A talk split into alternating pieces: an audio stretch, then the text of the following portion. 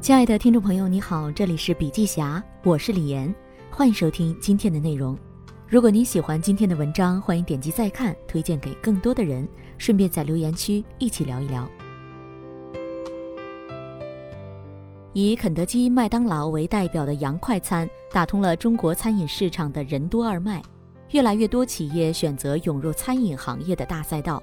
在正餐、火锅、快餐、团餐、西餐等不同赛道，分食着市场规模近四万亿的行业大蛋糕。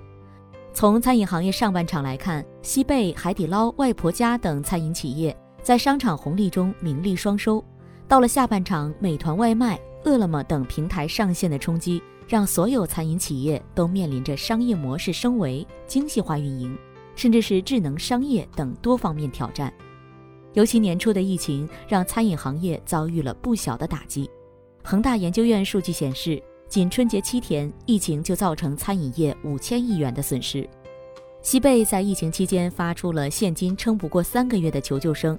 海底捞在疫情期间门店关停近五十天。结果，二零二零年上半年净亏损九点六五亿元，跌幅超过百分之二百。味千上半年关店三十六家，净亏一点零九亿元。疫情让餐饮企业的上半年集体惨淡。与此同时，一些利好信息在餐饮行业发生。在快餐、汤品、代餐、茶饮、供应链等多个细分领域，一批餐饮企业拿到了巨头们的投资，以白领阶层。年轻势力为主流消费群体，主打休闲饮品的喜茶宣布完成 C 轮融资，由高瓴资本、c o t o Management 联合领投，投后估值约一百六十亿元。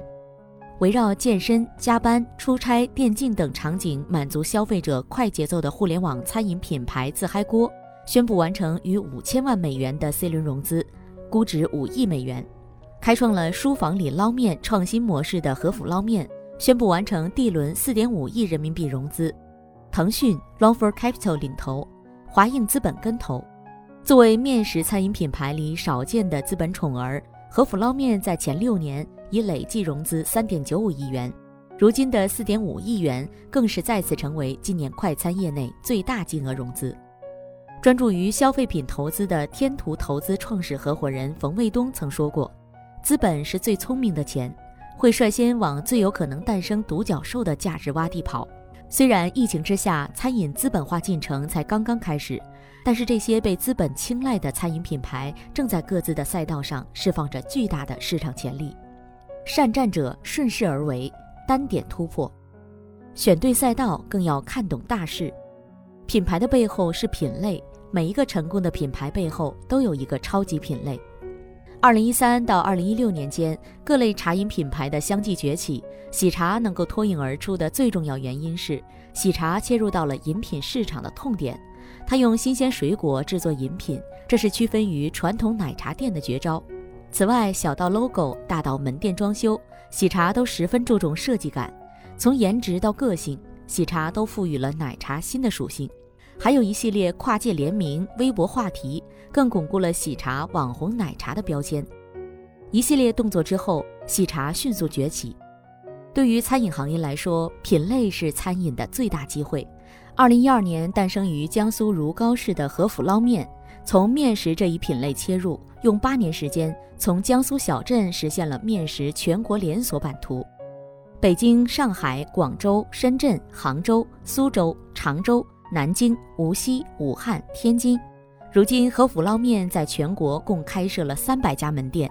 中国餐饮大数据二零二零显示，当前我国餐饮市场规模已突破四点六万亿，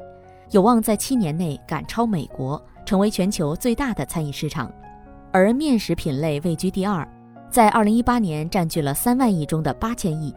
且每年均呈两位数的体量增长速度。面食是中国传统主食之一。中国人对面食的热爱，在不同地区、不同人群中都有不同的体现，在国外也有很好的消费认识和需求。和府捞面创始人李学林说：“如何选择一个正确的行业，是每个企业家世界观、产业观、人性观的考验。只有在宏大的产业规模市场上，只有在产业趋势不断向上的市场，才会有成就大品牌的机会。企业家不应尝试与趋势做斗争。”而应蓄势、谋势、借势，企业才能够迅速发展。选择最适合自己的发展路径，行业选对，则意味着成功有了一半的保证。做中国餐饮，更要深耕中国文化。吃饱是小事儿，吃好是大事儿，还要吃得开心，吃出感觉。当年肯德基和麦当劳进入中国，把美国文化也带到了中国，形神兼备视为餐饮。我们到了餐厅吃饭，餐厅里的食物满足我们基础价值，吃饱吃好吃得健康是功能价值。而社交体验、文化等是精神价值，产品的三种价值：基础价值、功能价值、精神价值，在吃这件事儿上体现得淋漓尽致。今日头条创始人张一鸣曾经发过一个微头条说：“想象力是天空，同理心才是地基，这样才能做出有用且出彩的产品。好产品要能与消费者共情、文化共情、精神共情。当下八零后、九零后、零零后当道。”他们给每一个行业都带来了潜移默化的影响和改变，文化复兴的基因也逐渐渗透到餐饮文化和主旋律中。今天，中国的就是世界的。李学林给和府捞面注入了中式文化，通过面这个古今通用的饮食载体，再到环境的运用，和府捞面用面食文化解读生活，试图将中国人对待生活的考究与仪式感展现得淋漓尽致。他认为人性中有一个永恒的美好向往。和府捞面将书香气息融入到一碗面里，将大红灯笼、笔墨纸砚、龙头水井、太师椅等等中国文化元素融入到店面中，同时整个店面布满了书架，让每一位食客都能在书香中感受美食，感受中国独有的文化气息。中式传统文化就这样被注入了面里。对于餐饮企业来说，好的菜品、装修环境等是一个餐饮企业最基本的要素，而菜品背后的品牌人文经营才是最应长远考虑的目标。深厚的内功才能为战略发展保驾护航。文化为本，产品为核，但如何可复制、走出区域、走向全国乃至国际还不变形。一九四八年，麦当劳兄弟在加利福尼亚的圣贝纳迪诺镇开设第一家麦当劳餐厅。随后，克洛克得到授权，在美国其他地方发牌引入加盟商，并最终促使麦当劳扩张成为全球餐饮巨头。麦当劳连锁扩张的成功与第一家麦当劳餐厅的标准化运营密不可分。产品标准化，产品标准化有多重要？对于餐饮企业来说，进入行业的门槛很低。但是如果不能将产品形成标准化、规模化，想把企业做大很难。和府捞面是如何做到面的口感一致的？在研发过程中，为了试吃一碗面，和府捞面几年来耗费了近千万元。来自世界各地的顶尖厨师和美味面条赋予了和府捞面团队丰富的做面灵感。汤是面成功与否的关键。和府捞面的招牌草本汤选用了新鲜猪筒骨。添加多种草本为原料，文火慢熬，锁住原汤原汁。除了传统食材制作的量化与标准化，和府也将食品工艺与现代科学紧密结合，优势互补，甚至从化学范畴对产品的芳香、气味、口感进行研发和量化，在传统厨艺之上实现了更加精准的标准化。此外，质量管控上，和府捞面也有着专业的管理模式。截至目前，和府捞面已有二十四套食品安全管理体制，两百多项食品检查检验标准等，并与两家国内大型三方监测机构开启战略合作，由公平公正的第三方进一步为质量把关。特别的是，和府捞面的产品永远保持着较高的迭代速度，每一款产品的更新都是对美味与健康的升级。交付标准化，中式餐饮的交付标准化为什么那么难做？以面或米饭为例，冷热没控制好，或者上桌时间没控制好，面或米饭的口感就不一样。中国不缺好吃的中餐，但怎样才能走出去？口感的标准化是极为重要的，而可复制不只是原材料的标准化，也是运营动作的可复制，能够不受地域差异和团队水平高低影响的运营交付。以面为例，严格控制煮面时间，然后交付给顾客，就是重要的一环。当消费者在和府捞面店内用餐时，后厨工作人员通过机器的控制和时间设置，可以很好的把握时间，确保面条出锅时口感的一致性。同时，店内所有操作都有一套全国统一的标准流程，并且借助后端统一管控以及数字化、智能化操作平台等辅助，可极大的减少对人工的依赖。即使是新员工，借助前期培训，也可一天会三天熟，甚至一个月出店长。这一模式全国拷贝不走样。此外，客人在进店自助选餐后，店员会按照定位系统为消费者送餐。让消费者的体验以及面汤温度恰到好处，并承诺面食超单十五分钟免单，整个过程相当流畅。因此，无论客人身处哪一个城市，在和府捞面吃到的产品都是同一种口感。这背后离不开完善的培训与监管制度。二零一七年八月，和府捞面成立和府大学，为员工提供系统的学习资源和教师资源。同时承担企业文化传达、人才培养与储备管理、技术研发等需求。同时，和府捞面内部也有严格的监督机制，赏罚分明，为全员的执行力护航。标准化系统构建，华莱士在全国已经有上万家门店，海底捞也在快速下沉四五线市场。对于餐饮企业来说，自建供应链既可以控制产品品质，也能够保证最终产品能以成本控制取胜。